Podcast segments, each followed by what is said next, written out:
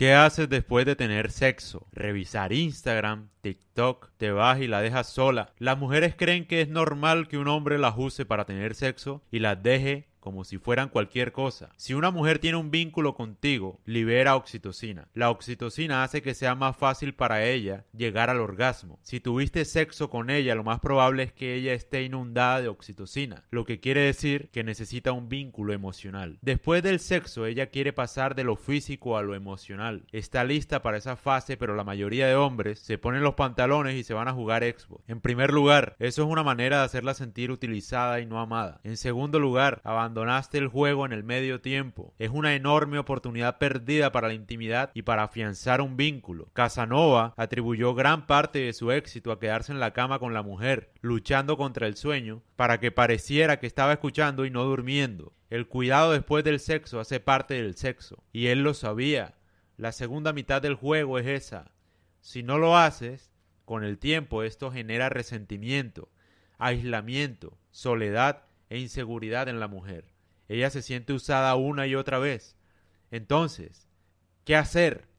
Quédate, aprende a ser chistoso, jueguen juntos después del sexo, acaricia su rostro mientras le dices un chiste, por ejemplo, algo así, bien bacano.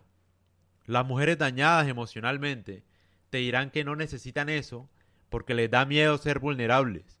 Desarrollan un falso discurso de que son fuertes para no sentirse usadas les da miedo el vínculo.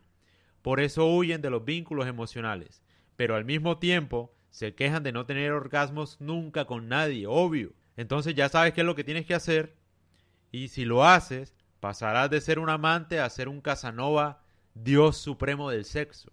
Es tan simple como pasar 10, 20 minutos extra juntos. Enfoca tu atención en ella después del sexo y construye una relación apasionada con una mayor intimidad para ambos. Hazlo. A mí me da rabia que los hombres, hay una cultura en general, y de la gente que crea comunidades masculinas, etcétera, que venden el discurso de ser un gran amante solamente porque te acuestas con 10 mujeres en una noche y no tienes vínculo con ninguna porque se cansan de ti a la tercera cita.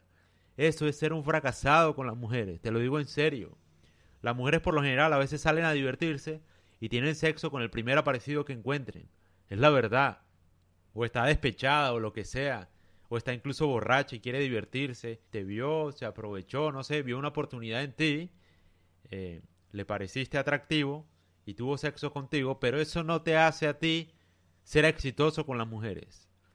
Yo creo que la gran virtud de Casanova era que no, no solo tuvo sexo con muchas mujeres, sino que a todas las tenía enamoradas de él. Todas querían estar con él. Esa es la gran diferencia.